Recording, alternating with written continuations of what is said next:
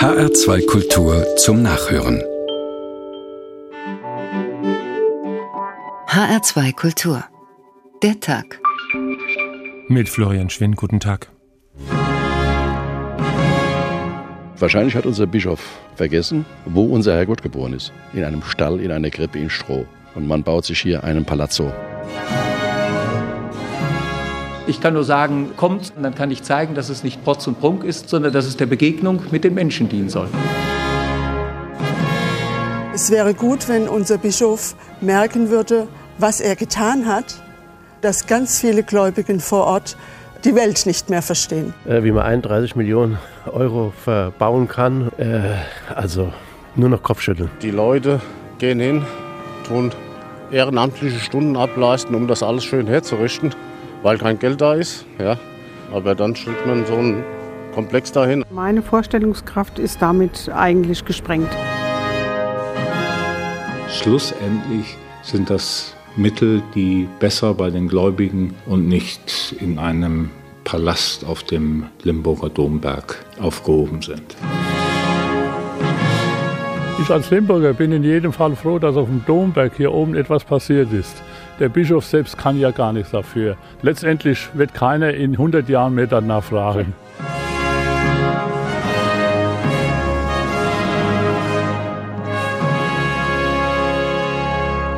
Vielleicht hat ja der letzte der eben gehörten Limburger schlicht Recht oder wird Recht behalten. Am Ende wird das Gebäudeensemble bleiben, das da auf den Limburger Domberg gebaut wurde, und die Diskussion um den womöglich protzsüchtigen Bischof wird vergessen sein. Die meisten Menschen finden Neuschwanstein schön, egal ob der Bauherr König Ludwig ganz klar im Kopf war. Oder die Dombauten von Köln oder Barcelona, bis heute nicht fertig und ewige Baustelle, Wer heute so etwas anfangen wollte und dazu sagen würde, naja, schauen wir mal, wo wir in 850 Jahren sein werden, was würden wohl wir zu so einem sagen?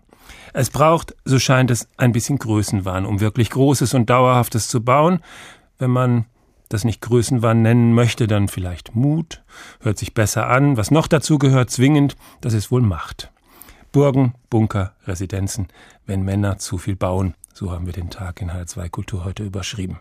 Der Anlass für diese Sendung ist das, was eben ein Limburger Palazzo genannt hat. Palazzo Prozzo hat er wahrscheinlich gemeint, dieses schöne deutsch-italienische Wort. Das, was sich der Limburger Bischof auf den dortigen Domberg hat bauen lassen und was nach bisherigen Zahlen 31 Millionen Euro gekostet hat, statt 5,5 Millionen, die vielleicht nie realistisch waren. Wir kennen das in ganz anderen Dimensionen von Stuttgart 21, dem Berliner Flughafen, der Hamburger Elbphilharmonie. Der gravierende Unterschied? Es ist bei den genannten Großprojekten nicht die mögliche Prunksucht eines Einzelnen, des Bauherrn, die die Kosten in schwindelnde Höhe treibt. In Limburg scheint es aber, ist der Bauherr allein der Kostentreiber. Und das ist Bischof Franz Peter Theberts van Elst. So jedenfalls klingt das, was unsere Limburger Reporterin Birgitta Söhling zu berichten hat. Eigentlich dürfte er gar nicht mit uns reden, denn Architekt Stefan Dreier hat wie alle Handwerker und Architekten, die am Bischofssitz in Limburg beschäftigt waren, einen Geheimhaltungsvertrag unterschrieben. Doch der Architekt ist sauer, denn das Bistum Limburg versucht, die immensen Kosten von 31 Millionen Euro für die Residenz auf dem Domberg unter anderem durch den Mehraufwand für die Denkmalpflege zu begründen. Das will Stefan Dreier als denkmalpflegerischer Berater am Bischofsbau keinesfalls so stehen lassen.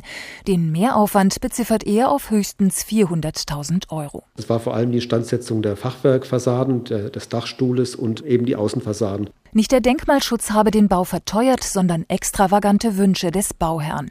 So wurde die alte Vikarie, ein stattliches mittelalterliches Gebäude, um einen Meter tiefer gelegt, weil der Bauherr einen Verbindungsgang zum Neubau und hohe Decken wünschte. Es wurde praktisch der Neubau mit dem Altbau verbunden. Der Keller kam praktisch unter die Fundamentebene. Das heißt, das Gebäude hing in der Luft, musste aufwendig mit Gurten gesichert werden. Das ganze Gebäude wurde auch einen Meter tiefer gelegt, etwa, obwohl die Raumhöhe vorher schon sehr komfortabel war. Dann wurden alle Fenster mussten vergrößert werden. Das sind Kosten, die man machen kann. Das ist gar kein Thema. Auch die Denkmalpflege hat kein Problem damit. Nur man kann dann nicht die Denkmalpflege dafür herhalten, dass es teuer wird. Das ist dann einfach nicht in Ordnung. Statisch aufwendig der Ausbau des Spitzgiebels zur Bibliothek. Fachleute, so Dreier, hätten abgeraten, doch der Bischof habe sich als beratungsresistent erwiesen. Auch bei den Fenstern. Der Bauherr wünschte verspiegelte Scheiben für seine Büros im Altbau. Für den Architekten ein absolutes No-Go. Daraufhin orderte der Bischof teures Spezialglas, wie es sonst wohl nur die CIA verwendet. Das ist quasi eine Verglasung aus Sicherheitsglas, die auf Knopfdruck dann äh, matt anläuft, sodass keine Durchsicht gewährleistet ist. Also ich würde es sicherlich nicht machen, ganz im Gegenteil. Ich gucke ja gerne aus meinem Haus raus und unsere Häuser haben auch nichts zu verbergen. Wir freuen uns ja, wenn wir auch Publikum haben, die bei uns in den Fenster reinschauen. Der Bischof hingegen scheint sich gern abzuschotten, hat für seinen Neubau zwei Kellergeschosse tief in den felsigen Untergrund fräsen lassen und hohe Mauern herumgezogen. Da wirkt es extrem widersprüchlich, wenn er in einem Fernsehinterview betont, Gastfreundschaft zu gewähren sei ein wichtiger Teil seines Amtes. 31 Millionen Euro beträgt die Bausumme für die Bischofsresidenz nach heutigem Kenntnisstand. Dabei sind noch längst nicht alle Kosten erfasst. Es fehlt etwa noch die Wiederherstellung der Fassaden, die die Baustellenlaster in der engen Altstadt beschädigt haben. Angesichts dieser Kostenexplosion hat Jochen Riebel vom Vermögensverwaltungsrat jetzt öffentlich die Frage aufgeworfen, ob der Bischof überhaupt noch zurechnungsfähig sei. Ein normaler Mensch mit einer normalen Begabung, der fragt mal irgendwann, wenn er etwas umplanen lässt, äh, etwas neu machen lässt, was wird es denn kosten? Und da kenne ich ganz viele Menschen, auch aus meinem persönlichen Umfeld, die sagen, Herr Architekt, die Idee war prima, aber die 30.000 Euro, die habe ich nicht mehr. Folge, es wird nicht gebaut. So einfach ist das oft. Und das Gleiche kann man auch einem Bischof zumuten, wie ich glaube. Birgitta Söhling über die Hintergründe der Kostenexplosion am Limburger Domberg. Gerhard Matzig, Architekturkritiker der Süddeutschen Zeitung. Guten Tag. Schönen guten Tag. Hallo.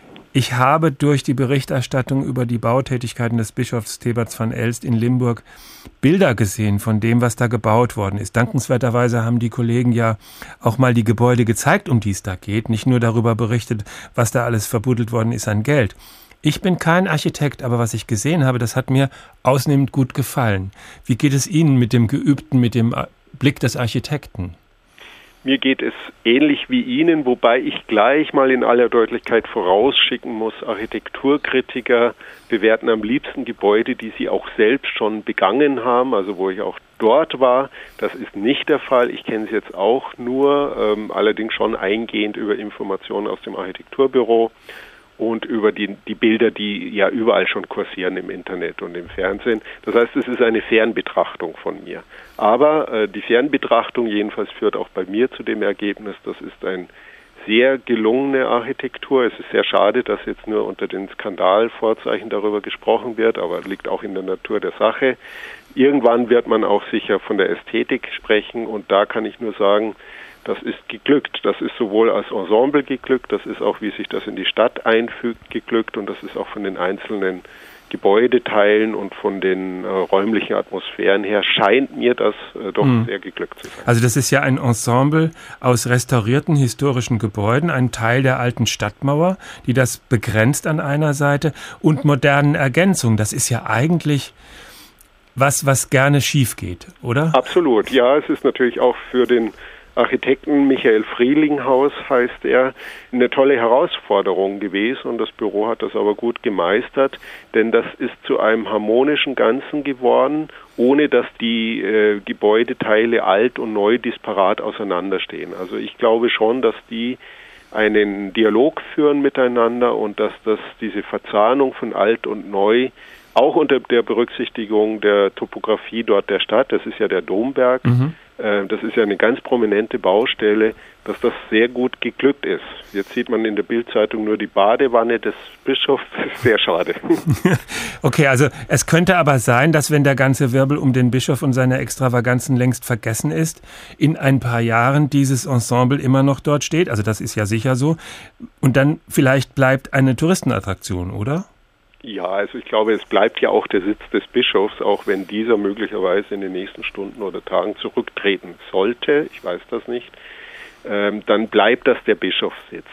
Und ähm, der Architekt hat das auch, ich habe mich gestern nochmal mit ihm ausführlich unterhalten, er hat das auch ähm, im Entwurf immer so gesehen, dass das ein wertiges, ein würdevolles Gebäude sein soll, kein protziges Gebäude, sondern eins, das man in 100 Jahren auch noch genauso gut betrachten kann, das dann immer noch einen Bestand hat. Also nicht nur, es darf, sollte kein modisches Gebäude sein und es sollte ein sehr dauerhaft gebautes mhm. sein. Das ist also hohe Solidität, auch wenn man sieht, wie äh, etwa dieses Dach verarbeitet ist von der Kapelle, wie sich das auch farblich einfügt, dieser schwarze Basaltstein da, äh, das hat ja wiederum zu tun dort mit schiefergedeckten Häusern, die man dort in der Region gut kennt. Und diese insgesamt diese Architektursprache des soliden, auch äh, finde ich sehr eleganten zum Teil, modernen, ganz klar zeitgenössischen, das äh, hat eben auch einen gewissen Preis. Also auch diese Bausumme, die da immer am Anfang genannt wurde, das schien mir von jeher viel zu niedrig. Also 5,5 Millionen waren da immer im Gespräch. Ja, das war eine Angabe aus dem vom Diözesanbaumeister. Das halte ich für komplett unrealistisch. Da müsste man eine Eins davor machen. Mindestens. Ja, also das kann sein, dass vieles von dem, was ähm, jetzt dem Bischof angelastet wird für seine Extravaganzen, vielleicht auch wirklich dem wunderbar gelungenen Ensemble dann geschuldet ist. Aber was wir vom denkmalschützerischen Berater des Baus hören, der ja natürlich auch ein Architekt ist, so machen die Auflagen des Denkmalschutzes selber nur 400.000 Euro Mehrkosten aus. Der Rest sind nach dessen Aussagen Extravaganzen des Bischofs. Und da drängt sich dann doch eine Frage auf, nämlich was wir sehen, ist, dass oberirdische Ensemble, das gelungen ist, wie Sie sagen und wie viele andere auch sagen. Ähm, der Bischof hat aber Gänge und ganze Stockwerke unter die Gebäude in den Fels fräsen lassen. Das heißt, er hat sich eingegraben. Er hat also unter diesem schönen Ensemble scheint es eine Art Privatbunkeranlage zu geben. Was sagt uns das denn? Das kann ich Ihnen einfach nicht beantworten, weil, also das ist Spekulation. Also man liest immer von diesem zweiten Keller, ich verlasse mich da auf das Wort des Architekten, der mir gesagt hat, es gibt schlicht keinen zweiten mhm. Keller. Ich denke, der Architekt war oft genug auf seiner Baustelle, um zu wissen, ob es da noch einen Keller unter dem Keller gibt. Also das scheint mir schon eine wilde, wilde Fantasie jetzt des Boulevards auch zu sein.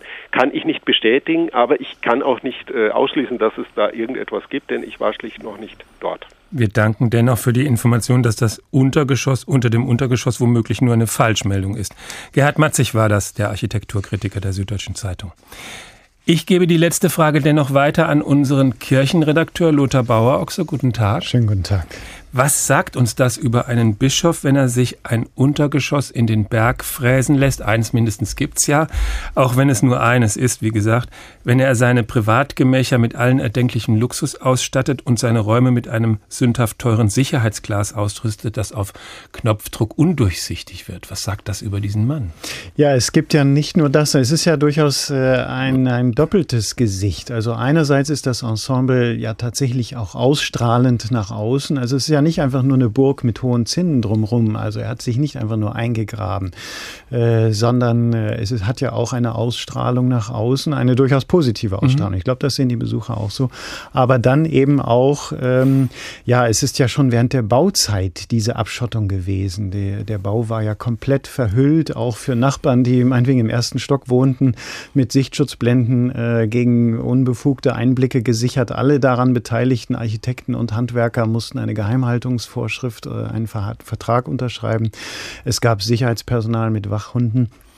Das ist schon etwas, was irritiert und was ähm, darauf hindeutet, vielleicht auf eine Haltung, die ich beim Bischof durchaus so sehen würde, auch dieses Doppelte, ein Verständnis von Kirche und von ihm selbst als Amtsträger dieser Kirche, der in die Welt hinausstrahlt und auch mit einer gewissen Würde und Wertigkeit, also der, der Architekturkritiker hat ja diesen Begriff für, für die Baumaterialien mhm. und das ist auch, glaube ich, etwas, was es auch durchaus so teuer gemacht hat, dass die Materialien nicht in dem Sinne barock prunkvoll, sondern eben wertig haltbar sind äh, und teuer, schlicht und teuer.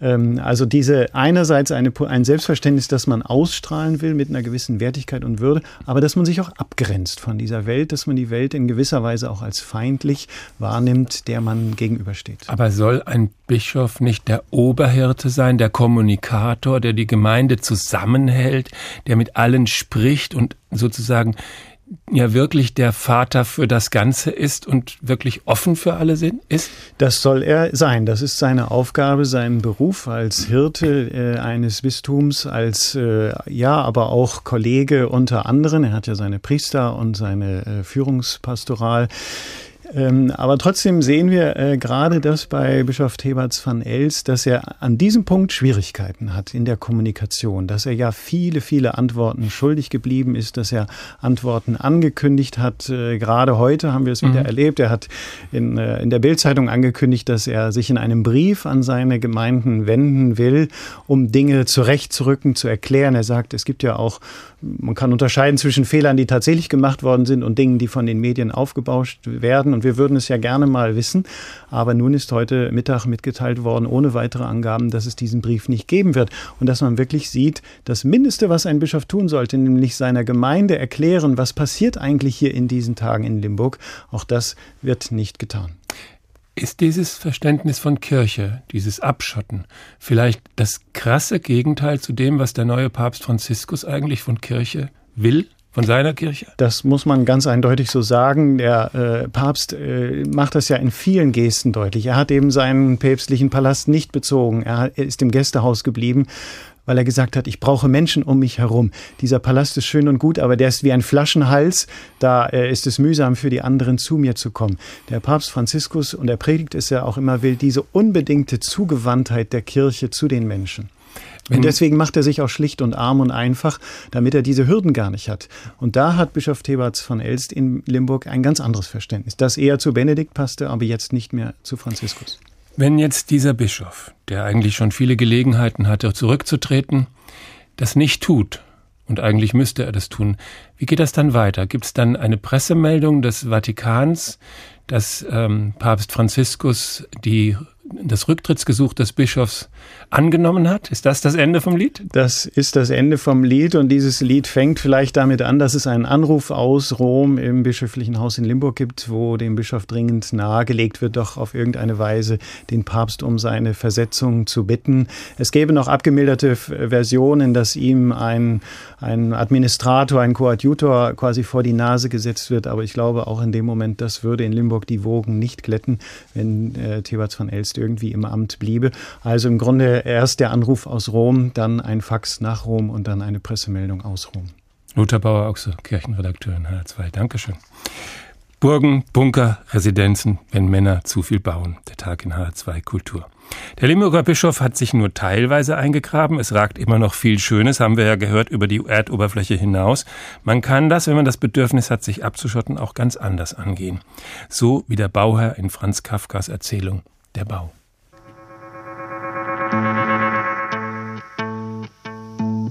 Ich habe den Bau eingerichtet und er scheint wohl gelungen. Von außen ist eigentlich nur ein großes Loch sichtbar. Dieses führt aber in Wirklichkeit nirgends hin. Schon nach ein paar Schritten stößt man auf natürliches festes Gestein. Ich will mich nicht dessen rühmen, diese List mit Absicht ausgeführt zu haben. Es war vielmehr der Rest eines der vielen vergeblichen Bauversuche, aber schließlich schien es mir vorteilhaft, dieses eine Loch unverschüttet zu lassen. Freilich, manche List ist so fein, dass sie sich selbst umbringt – das weiß ich besser als irgendwer sonst, und es ist gewiss auch kühn, durch dieses Loch überhaupt auf die Möglichkeit aufmerksam zu machen, dass hier etwas Nachforschungswertes vorhanden ist. Doch verkennt mich, wer glaubt, dass ich feige bin und etwa nur aus Feigheit meinen Bau anlege. Wohl tausend Schritte von diesem Loch entfernt liegt, von einer absehbaren Moosschicht verdeckt, der eigentliche Zugang zum Bau, er ist so gesichert, wie eben überhaupt auf der Welt etwas gesichert werden kann, gewiss. Es kann jemand auf das Moos treten oder hineinstoßen. Dann liegt mein Bau frei da, und wer Lust hat. Allerdings sind, wohlgemerkt, auch gewisse nicht allzu häufige Fähigkeiten dazu nötig, kann eindringen und für immer alles zerstören. Das weiß ich wohl, und mein Leben hat selbst jetzt auf seinem Höhepunkt kaum eine völlig ruhige Stunde, Dort, an jener Stelle im dunklen Moos, bin ich sterblich, und in meinen Träumen schnuppert dort oft eine lüsterne Schnauze unaufhörlich herum. Ich hätte, wird man meinen, auch wirklich dieses Eingangsloch zuschütten können, oben in dünner Schicht und mit fester, weiter unten mit lockerer Erde, so dass es mir immer nur wenig Mühe gegeben hätte, mir immer wieder von neuem den Ausweg zu erarbeiten. Es ist aber doch nicht möglich, gerade die Vorsicht verlangt, dass ich eine sofortige Auslaufmöglichkeit habe. Gerade die Vorsicht verlangt, wie leider so oft, das Risiko des Lebens. Franz Kafkas Der Bau. Fortsetzung folgt. Burgen, Bunker, Residenzen, wenn Männer zu viel bauen. Der Tag in H2 Kultur. Lassen wir jetzt den Limburger Bischof und die Eingrabungen, Bauten und Skandale sein und heben den Blick zu wirklichen Prunkbauten. Das ist ja nichts Neues, dass mit Bauten geprotzt wird. Das war schon immer so. Kleine Erinnerung ans herrschaftliche Protzen mit Gebauten von Marius Kaller. Auf den Ruinen Babylons erhebt sich ein gigantischer weißer Palast. An seinem Fuß finden noch Ausgrabungen statt. Mauerreste sind zu sehen, Teile von Häusern. Über ihnen thronte Saddams Monstrum, ein etwa zwei Fußballfelder großer Bau, mehrstöckig und triumphal, als wollte er die Vorstellung orientalischer Pracht Wirklichkeit werden lassen. Tatsächlich ist die Erzählung vom märchenhaften Reichtum eine der wirkungsvollsten in der menschlichen Geschichte. Die ungeheuren Grabschätze der ägyptischen Pharaonen beschäftigen die Fantasie nicht nur der Archäologen bis in die Gegenwart.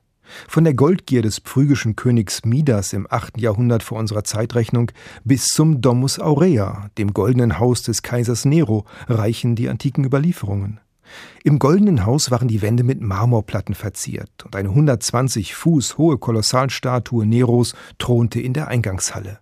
Der antike Biograf Sueton würdigte Neros Protzsucht ausführlich. Einige Teile des Hauses waren vollständig vergoldet und mit Gemmen und Muscheln geschmückt. In den Speisesälen gab es bewegliche Decken aus Elfenbein, durch die Blumen herabgeworfen und Parfum versprengt werden konnte. Der wichtigste von ihnen war kreisrund und bewegte sich bei Tag und bei Nacht ständig wie die Erde.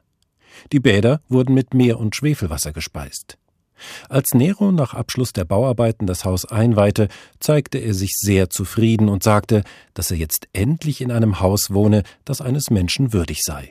Eines Gottes hätte er auch sagen können, aber vielleicht war Nero dafür zu bescheiden. Die Erhöhung der eigenen Person, der Versuch durch eine überirdische architektonische Repräsentanz zu einem überhistorischen Wesen zu werden, lag auch der Pracht feudaler Herrscher zugrunde. Der Staat bin ich, meinte Ludwig XIV. und baute das alte Jagdschloss in Versailles zu einem Prunkbau um, mit 288 Wohnungen, 1252 Heizbaren und 600 Räumen ohne Kamin. Für sich und seine Lieben reservierte er sich 152 Zimmer. Die Vision märchenhaften Reichtums konnte durchaus kuriose Blüten treiben, wie im Falle des Schlosses Neuschwanstein von Ludwig II. mit protzigem Thronsaal, neugotischem Schlafzimmer und uferlosem Dekor. Allein an dem fürstlichen Betthimmel sowie den Wandverkleidungen arbeiteten 14 Holzschnitzer mehr als vier Jahre lang. Im 20. Jahrhundert schließlich wurde aus der Vision märchenhaften Reichtums kleinbürgerlicher Größenwahn. Die Großraumfantasien Hitlers sollten architektonische Gestalt annehmen, und so konnte nichts prächtig genug sein. Die Größe einer Epoche messe sich an ihren Bauten, erklärte Hitler und zog daraus den Umkehrschluss, dass je größer gebaut werde, desto bedeutender logischerweise die eigene Zeit und eigene Person sein müssen. Ob es um das Gelände des Reichsparteitags in Nürnberg ging oder die neue Reichskanzlei in Berlin. Hier sollte die Pracht einer Zeit demonstriert werden, die nichts mehr mit den goldenen Zeiten im imperialen Rom oder königlichen Frankreich zu tun hatte, sondern nur in den Köpfen der Diktatoren existierte. Kleinbürgerlichen Größenwahn konnten Journalisten nach dem Zweiten Golfkrieg auch im Irak besichtigen. Saddam und sein Clan liebten den Luxus und stellten ihn auch zur Schau. In den Palästen und Wohnanlagen gab es künstliche Seen, mehrere Swimmingpools und riesige Volieren für Vögel aus der ganzen Welt. Geld spielte bei der Errichtung der Prachtbauten keine Rolle. Seit dem Golfkrieg 1991 gab die irakische Regierung nach UNO-Berechnungen zwischen 1,5 und 2,2 Milliarden Dollar für den Bau neuer Paläste oder die Renovierung von beschädigten herrschaftlichen Gebäuden aus. Etwa 78 Paläste nannte Saddam Hussein sein eigen. Es gab keinen vorstellbaren Luxus, der nicht verbaut worden wäre. Rein logistisch konnte der Diktator seinen Protz gar nicht bewohnen. Doch in jedem Palast musste viermal am Tag üppig gekocht werden, falls der Herrscher doch mal vorbeischauen sollte. Gebauter Protz, im Wandel der Zeiten. Beeindruckend für die Zeitgenossen, beeindruckend für die Nachgeborenen, so soll der Prunkbau sein. Oder noch besser, gleich das ganze prunkvolle Ensemble, die Anlage der herrschaftlichen Stadt, die Residenzstadt, der Hauptstadt des Reiches. Rom, der Inbegriff der Hauptstadt eines Weltreiches, ist bekanntlich nicht an einem Tag gebaut und zwischenzeitlich auch mal zerstört worden. Friedrich Schiller braucht in seinem Drama Maria Stuart Trotzdem nur etwas mehr als eine Minute. Eine Minute und zehn Sekunden genau, um der anglikanisch-puristischen Königin in Gestalt des Mortimer die Wirkung des Prunks darzulegen. Wie ward mir, Königin, als mir der Säulen Pracht und Siegesbogen entgegenstieg, des Kolosseums Herrlichkeit den Staunenden umfing, ein hoher Bildnergeist in seiner heitere Wunderwelt mich schloss. Ich hatte nie der Künste Macht gefühlt. Es hasst die Kirche, die mich auferzog, der Sinne Reiz. Kein Abbild duldet sie, allein das körperlose Wort verehrend. Wie wurde mir, als ich ins Innere nun der Kirchen trat und die Musik der Himmel herunterstieg und der Gestaltenfülle verschwenderisch aus Wand und Decke quoll das Herrlichste und Höchste gegenwärtig vor den entzückten Sinnen sich bewegte, als ich sie selbst nun sah, die göttlichen, den Gruß des Engels, die Geburt des Herrn, die heilige Mutter, die herabgestiegene Dreifaltigkeit, die leuchtende Verklärung. Als ich den Papst drauf sah in seiner Pracht, das Hochamt halten und die Völker segnen. Oh, was ist Goldes, was Juwelenschein, womit der Erde Könige sich schmücken. Nur er ist mit dem Göttlichen umgeben. Ein wahrhaft Reich der Himmel ist sein Haus. Denn nicht von dieser Welt sind diese Formen. Und diese Bauten. Professor Christian Freigang, Kunsthistoriker an der Freien Universität Berlin und Experte für Sakralbauten. Guten Tag. Ja, guten Tag. Wir möchten mit Ihnen gerne herausfinden, was eigentlich uns Betrachter beeindruckt an Gebäuden. Wie baut man so, dass die Betrachter auch nach Jahrhunderten noch beeindruckt sind, dass sie den Bau als eine Attraktion empfinden? Ist es die schiere Größe, die Höhe von Säulen? Naja, ich würde es mal in drei Kategorien einteilen. Zum einen ist es natürlich wahr, die Größe spielt schon eine Rolle. Das zeigt ja auch die Geschichte. Aber die schiere Größe ist ja eigentlich dann doch banal, wenn man sie nicht irgendwie auch wahrnimmt. Und da kommen wir zu der zweiten Kategorie. Das ist eben diese, die dann in einer bemessbaren oder vielleicht auch nicht ganz für durch den menschlichen Verstand bemessbaren technischen Virtuosität oder so etwas liegt. Also und etwas, wo, wo wir auf den ersten Blick gar nicht sehen, wie das gemacht ist, das meinen Sie? Ja, sozusagen, wo sich zum Beispiel eben dann eine Bearbeitung darstellt, die eigentlich etwa eine Steinbearbeitung ist, aber so tut, als sei es zum Beispiel eben ein Werk aus Goldschmiedearbeit. Ähm, also die Sainte-Chapelle in Paris ist zum Beispiel solch ein Beispiel. Das ist ja schier unglaublich, eben diese Verwandlung eines steinernen Gebäudes in ein gleichsam metallenen einen Käfig, der dann eben auch noch mit großen und größten farbigen Glasscheiben ausgefüllt ist. Also das ist tatsächlich eben eine, eine Sache, die weit über die schiere Größe allein hinausgeht. Und das Licht, Sie haben es eben bei Saint-Chapelle, haben Sie es ja eben mit angesprochen, das Licht spielt auch eine Rolle. Ja, das Licht spielt sicher auch eine Rolle neben noch anderen Kategorien. Das Licht ist insofern wichtig, als es natürlich eigentlich eine Art Gegensatz zu der steinernen, schweren Architektur ist und äh, deswegen sind diese Licht Bearbeitungen, Lichtbehandlungen durch Architektur natürlich auch immer ganz bestimmte Kunstkniffe und Kunstgriffe. Vom Pantheon in Rom mit diesem riesigen Opaion, also dieser runden Öffnung, wo eben der Regen durchfällt, das macht aber nichts, äh, aber vor allem eben das Licht durchfällt. Und äh, diese Öffnung, diesen riesigen Ring in 43 Meter Höhe eben erst wahrnehmbar eben macht als eine äh, unglaublich virtuose Konstruktion. Mhm. Wenn, wenn Sie vorhin gesprochen haben von dem Material, das äh, gar nicht so, also das so tut, als sei es etwas anderes, dann meinen Sie nicht diese ärmlichen Kirchlein irgendwo auf dem Land hier bei uns, ähm, die hölzerne Gestade haben und dann äh, die wie Marmor angemalt haben, sondern Sie meinen was anderes. Ähm, eigentlich geht es über die Bemalung ähm, schon hinaus, aber es könnte durchaus auch Bemalung sein. Man muss sich klar machen, viele dieser staunenswerten Barockkirchen, mhm. die teilweise auch jetzt nicht so groß sind, die prunken eben äh, dadurch, dass nun eben diese, äh, dieses Vortäuschen von Materialien jetzt nicht nur eben sich beschränkt auf ein bestimmtes Vortäuschen als solches, sondern dass das dann eben weitere Bedeutungsschichten eben erschließt und das wäre natürlich auch der, die dritte Kategorie, die ich da ähm, gemeint habe. Das ist nämlich so etwas, wie man, das könnte man eben bezeichnen als die künstlerische Durcharbeitung oder so etwas. Man kann es eigentlich ganz gut sehen am, am Petersdom in Rom. Der ist ja nun bekanntlich riesig groß. Und dieses riesig große Monument ist natürlich für sich alleine schon eben ähm, ein Monument, was Erinnerung und Ewigkeit erzeugt. Aber es ist eben dann auch so äh, durchgeformt, ganz am Anfang der Renaissance stehend, dass diese neue antike Formensprache nun tatsächlich in adäquater Art und Weise eben angewandt wird. Martin Luther hat diesen über und über dekorierten und flächendeckend bemalten Bau als Entgleisung gewertet. So, so etwas kann Gott nicht gewollt haben, hat er gesagt.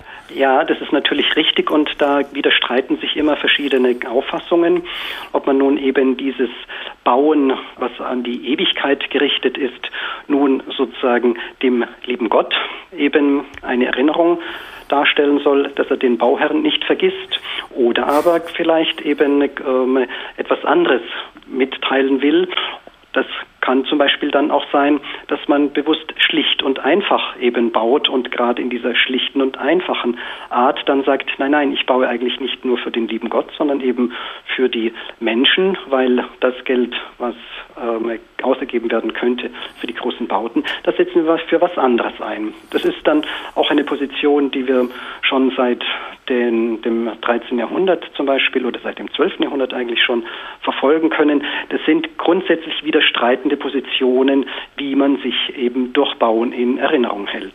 Geht es denn bei dem, um nochmal auf den Prunkbau zurückzukommen, geht es denn bei dem Prunkbau, wenn wir jetzt den Petersdom nehmen, wirklich um das Lob Gottes oder wollen sich die Bauherren am Ende ver verewigen?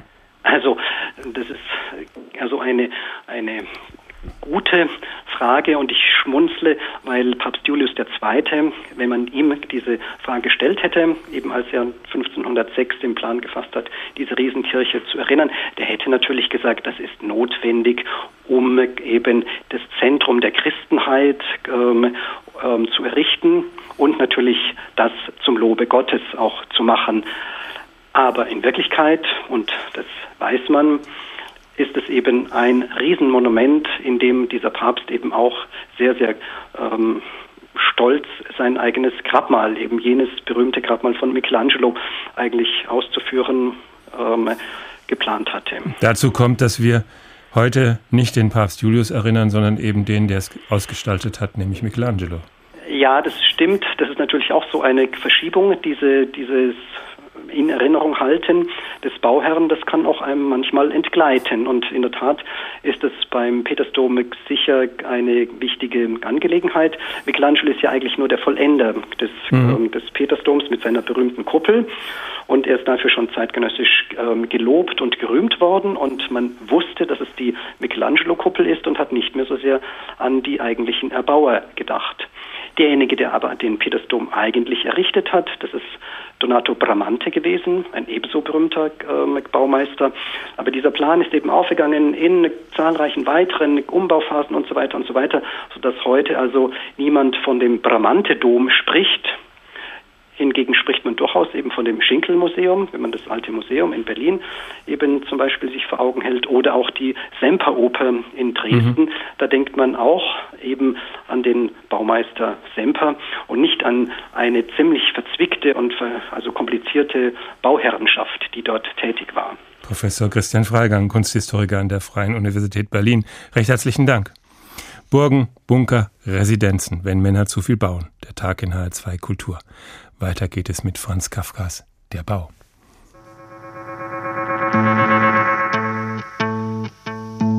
Ach, was könnte nicht alles geschehen. Jedenfalls aber muss ich die Zuversicht haben, dass irgendwo vielleicht ein leicht erreichbarer, völlig offener Ausgang ist, wo ich, um hinauszukommen, gar nicht mehr zu arbeiten habe, so dass ich nicht etwa, während ich dort verzweifelt grabe, sei es auch in leichter Aufschüttung, plötzlich, bewahre mich der Himmel, die Zähne des Verfolgers in meinen Schenkeln spüre. Und es sind nicht nur die äußeren Feinde, die mich bedrohen. Es gibt auch solche im Innern der Erde. Ich habe sie noch nie gesehen, aber die Sagen erzählen von ihnen und ich glaube fest an sie. Es sind Wesen der inneren Erde. Nicht einmal die Sage kann sie beschreiben. Selbst wer ihr Opfer geworden ist, hat sie kaum gesehen. Sie kommen, man hört das Kratzen ihrer Krallen knapp unter sich in der Erde, die ihr Element ist, und schon ist man verloren. Alle hundert Meter habe ich die Gänge zu kleinen runden Plätzen erweitert. Dort kann ich mich bequem zusammenrollen, mich an mir wärmen und ruhen. Dort schlafe ich den süßen Schlaf des Friedens, des beruhigten Verlangens, des erreichten Zieles des Hausbesitzes. Burgen, Bunker, Residenzen, wenn Männer zu viel bauen. Vorhin hatten wir es mit Bauherren von Nero bis Hitler. Der gebaute Größenwahn war aber mit dem Zweiten Weltkrieg keineswegs zu Ende. Auch danach gab es noch Diktatoren, die Großes bauten. Carla Engelhardt war für uns in Bukarest und hat sich ein solches Großprojekt angeschaut. Ein ganzes Stadtviertel ist dafür platt gemacht worden. Aber davon spricht heute lieber niemand mehr, zumindest nicht im Protzbau selbst in Bukarest. Etwas verloren steht der alte Mann aus der Provinz zwischen den Marmorsäulen im Parlamentspalast in Bukarest, früher das sogenannte Haus des Volkes. Es gibt was, worauf wir Rumänen stolz sein können, auf dieses Gebäude. Auch wenn es zur Zeit der Kommunisten gebaut worden ist, ist es dennoch die Arbeit der Rumänen, der Menschen von hier. Auch sind es Rumänen, die heute hier arbeiten. Der etwa 70-Jährige im weißen Hemd und verbeulten Hosen gehört mit seinen zwei erwachsenen Enkelinnen zu einer rumänischen Touristengruppe, die durch die Gänge des Giganten im neostalinistischen Stil geführt werden. Die Parlamentsabgeordneten sitzen seit 1994 hier, der Senat seit 2005. Außerdem das Verfassungsgericht und staatliche Würdenträger. Von Montag bis Freitag arbeiten hier 4000 Menschen gleichzeitig gleichzeitig. Der Grundstein wurde am 25. Juni 1984 gelegt. Das ist das größte Verwaltungsgebäude Europas und das zweitgrößte der Welt nach dem Pentagon. Bauherr war Nicolae Ceausescu, Rumäniens Diktator, der die Fertigstellung seines Palastes nicht mehr erlebte. Im Dezember 1989 wurden er und seine Frau nach kurzem Prozess hingerichtet. Die blasse junge Frau, die die Touristen durch die Räume führt, war zu dieser Zeit wohl gerade erst geboren. Verunsichert reagiert sie auf Nachfragen. Man spricht von mehr als einer Milliarde Dollar Baukosten. Offizielle Zahlen gibt es nicht. Ich habe mal gelesen, dass 80 Prozent der rumänischen Stahlproduktion in den Bau, sagen wir, geflossen sind. Ansonsten reiht sie Superlativ an Superlativ bei der Führung durch die Gänge mit den riesigen Kronleuchtern und den großen Sälen mit der guten Akustik. Mare parte a materialelor folosite la construcția clădirii sunt românești. Der größte Teil der Baumaterialien kommt aus Rumänien. Mehr als eine Million Kubikmeter Marmor in verschiedenen Farbtönen aus den Steinbrüchen von Uschkiza, Moneasa, Kepriora. Über 900.000 Kubikmeter verschiedene Holzsorten, Eiche, Nuss und vor allem Kirsche mehr als 3500 Tonnen Kristall, 220.000 Quadratmeter Teppiche und diese Liste könnte man ohne weiteres fortsetzen. Sie setzt sie auch fort. Jeder Raum, jeder Gang bringt neue große Zahlen, die vor allem nach sehr, sehr viel klingen. Die Geschichte des Protzbaus bleibt außen vor. Kein Wort über den Wandel des Hauptwerkes des rumänischen Totalitarismus zum architektonischen Platzhalter des jungen demokratischen Staates, dessen Unterhalt allein dem armen Land Millionen kostet.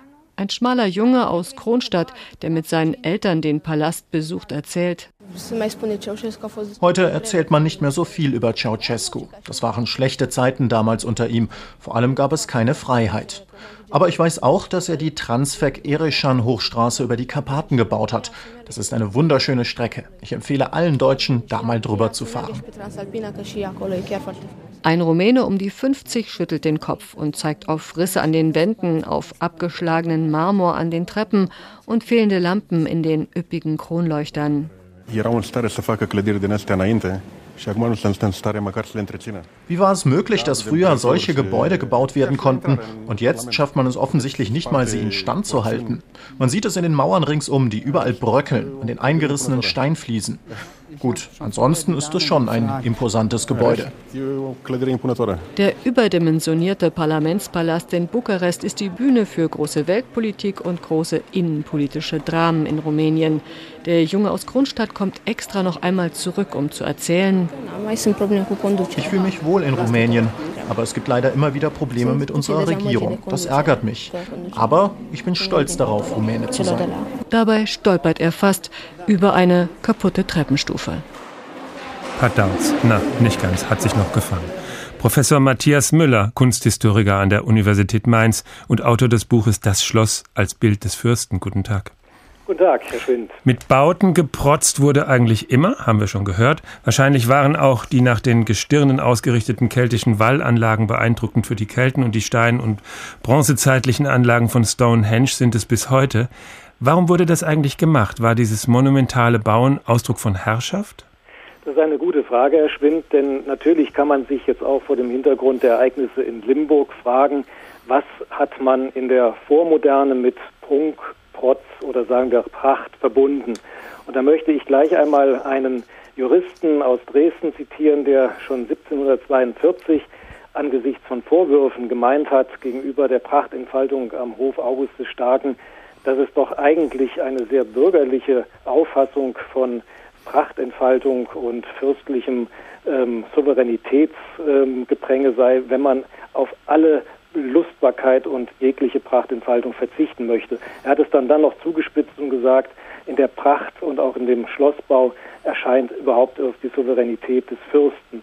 Und von daher kann man vielleicht zusammenfassend schon mal feststellen, dass für uns heutige moderne Menschen dieses Vorgehen, was wir auch in Limburg beobachten, schwer erträglich sein mag, aber in der Vormoderne es geradezu ein System der Prachtentfaltung gab, mit dem sich dann auch die unterschiedlichen Bauherren seines Fürsten, Grafen, Könige oder auch Bischöfe in einem Konkurrenzwettbewerb miteinander befunden haben. Aber die sprechen ja auch zu ihren Untertanen. Die zeigen ihnen mit ihren Schlössern, mit ihren Prunkbauten die schiere Macht. Schaut her, ich kann mir das leisten und ihr steckt in euren Hütten.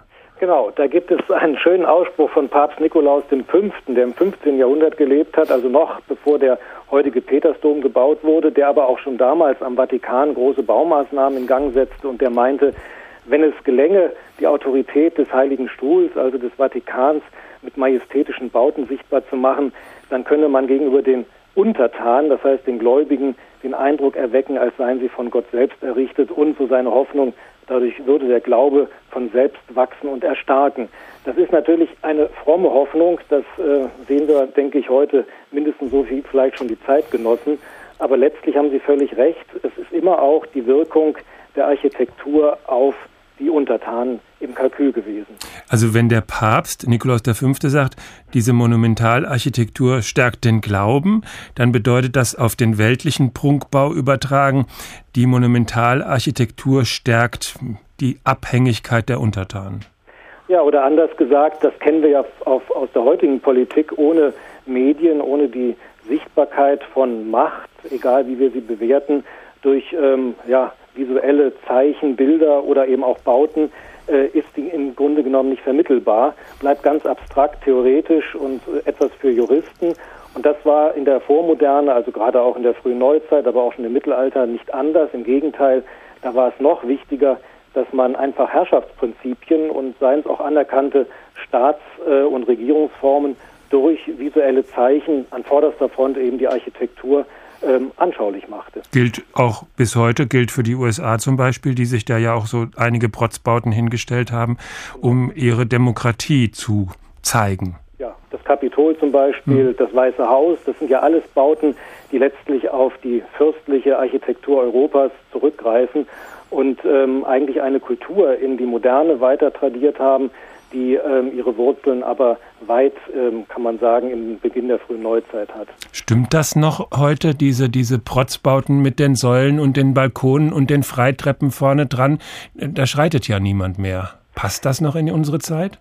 Da haben Sie völlig recht. Das Zeremoniell, was ja in der Vormoderne mit solchen Anlagen unweigerlich verbunden war, das gibt es häufig nicht mehr. Wir dürfen aber auch nicht vergessen, Beispiel Bundeskanzleramt in Berlin, dass ähm, die Räume solcher Großbauten sehr wohl noch für zeremonielle Praktiken und Anlässe kalkuliert und auch dimensioniert werden.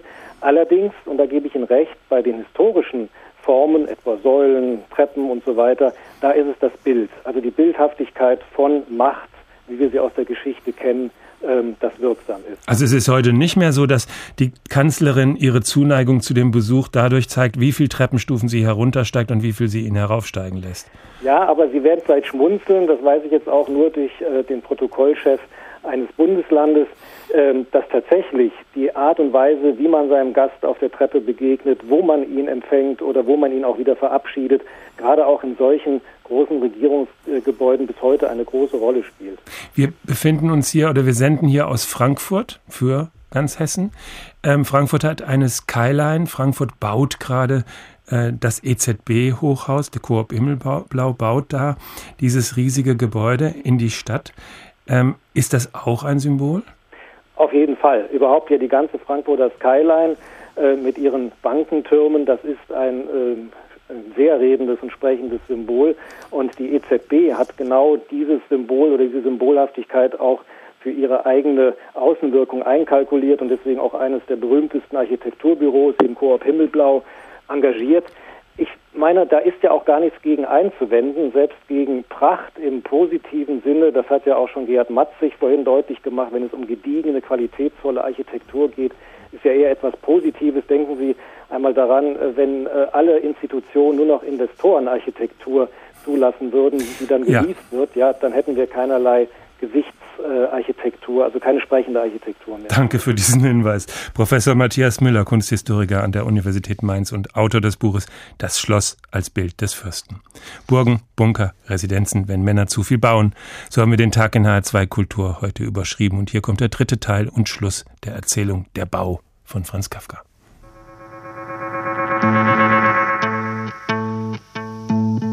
Wenn ich auf dem Burgplatz stehe, umgeben von den hohen Fleischvorräten, das Gesicht zugewandt den zehn Gängen, die von hier ausgehen, jeder besonders dem Gesamtplatz entsprechend, gesenkt oder gehoben, gestreckt oder gerundet, sich erweiternd oder sich verengend, und alle gleichmäßig still und leer und bereit, jeder in seiner Art, mich weiterzuführen zu den vielen Plätzen und auch diese alle still und leer, dann liegt mir der Gedanke an Sicherheit fern dann weiß ich genau, dass hier meine Burg ist, die ich durch Kratzen und Beißen, Stampfen und Stoßen dem widerspenstigen Boden abgewonnen habe, meine Burg, die auf keine Weise jemandem andern angehören kann und die so sehr mein ist, dass ich hier letzten Endes ruhig von meinem Feind auch die tödliche Verwundung annehmen kann, denn mein Blut versickert hier in meinem Boden und geht nicht verloren. Und was anderes als dies ist denn auch der Sinn der schönen Stunden, die ich halb friedlich schlafend, halb fröhlich wachend in den Gängen zu verbringen pflege, in diesen Gängen, die ganz genau für mich berechnet sind, für wohliges Strecken, kindliches sich wälzen, träumerisches Daliegen, seliges Entschlafen.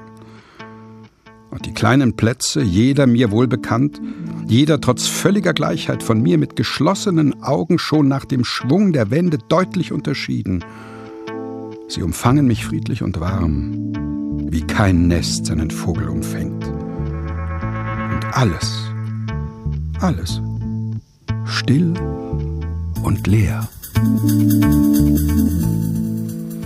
Burgen, Bunker, Residenzen. Wenn Männer zu viel bauen, der Tag in H2 Kultur. Enden wollen wir diese Sendung mit dem ganz tragischen Beispiel eines monumentalen Bauwerks, dem wir eine nicht minder monumentale Musik verdanken. Es geht um Walhall, um die Burg, die Wotan bauen lässt, in Wagners Rheingold, dem Vorabend zum Ring des Nibelungen. Am Ende des Rheingolds ist die Burg fertig, die Götter ziehen ein und Wotan singt Abendlicht strahlt der Sonne Auge, in prächtiger Glut prangt glänzend die Burg. Und damit nimmt eigentlich das Unheil dann seinen Lauf, was uns gleich Maria Ossowski erzählen wird.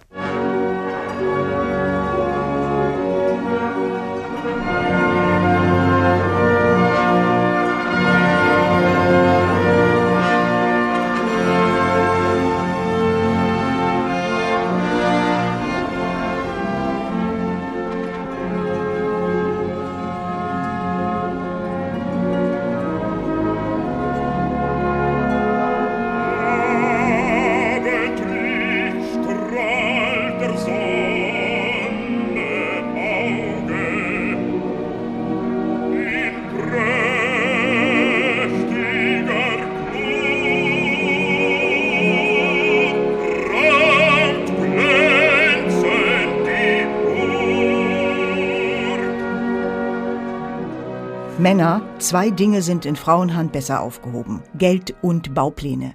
Und niemand hat das schöner in Szene gesetzt als Frauenversteher Nummer eins Richard Wagner.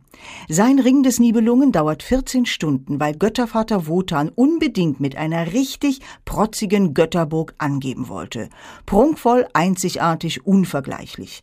Parallel klaute ein gescheiterter Unternehmer namens Alberich das Rheingold mit dem Ring. Das bewachten bis dahin drei hübsche Bankangestellte, die Rheintöchter. Und kaum war der Ring in Männerhand und der Bauplan auf dem Tisch, geriet die ganze Welt aus den Fugen. Walhall wurde noch teurer als der Limburger Bischofssitz. Die zwei Bauarbeiter, die Riesen Fasold und Pfaffner, stemmten das Ding alleine, forderten aber die hübsche Göttin der Jugendlichkeit als Lohn. Horror. Kaum war die Kleine weg, alterten die Götter im Zeitraffer. Mit Arthritis nutzt die schönste Burg nichts. Einzige Chance, die Jungbrunnengarantin zurückzukriegen, na, Genau, der Ring des Nibelungen. Also klaute Wotan den von Alberich, kriegte seine Göttin zurück, dann hatten die Riesen den Ring, merken Sie? Alles Männer. Schließlich erschlug der eine Riese den anderen, der verwandelte sich in einen Drachen, den erschlug Siegfried, und nun hatte dieser tumbe Tor, der echt gar nicht mit Wertsachen umgehen konnte, den verfluchten Ring. Wotan hockte derweil auf der Götterburg und greinte. Die einzig Vernünftige im ganzen Irrenhaus namens Wagnerwelt war nämlich seine Lieblingstochter Brünnhilde. Leider hat er die in einen Feuerring schlafen gelegt. Den durchbrach Siegfried, knutschte seine Walküre und anstatt bei ihr zu bleiben, schenkt er ihr den Ring als Pfand. An dem hatte sie gar keine Freude. Siegfried stirbt und sie tut das einzig Richtige. Sie zündet diese bescheuerte Götterburg an. Starke Scheite schichtet mir dort am Rande des Rheins zuhauf. Das kann jeder Wagnerianer noch im Todesschlaf auswendig. Brünnhilde gibt den Ring vernünftigerweise an die klug verwaltenden Rheintöchter zurück und springt selbst ins Feuer. Das kommt davon, wenn ein omnipotenter Gott sich eine Burg bauen lässt. Limburg, lass den Lausigen laufen, gedenke Wotans. Mit dessen Nobelhütte ist die ganze Götterwelt zusammengekracht.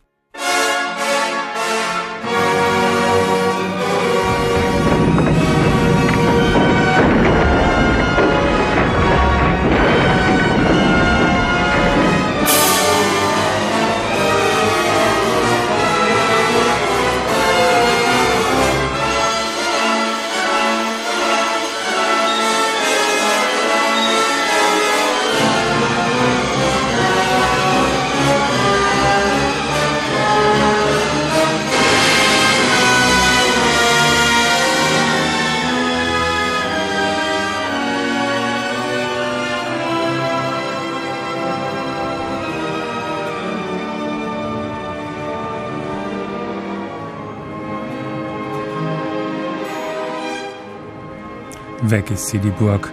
Quod erat demonstrandum. Burgen, Bunker, Residenzen, wenn Männer zu viel bauen.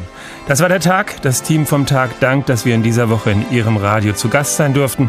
Das Team, das waren in dieser Woche Rainer Dachselt, Angela Fitsch, Markus Hürtgen, Claudia Sauter, Dorothea Schuler und am Mikrofon sagt Tschüss, Florian Schwinn.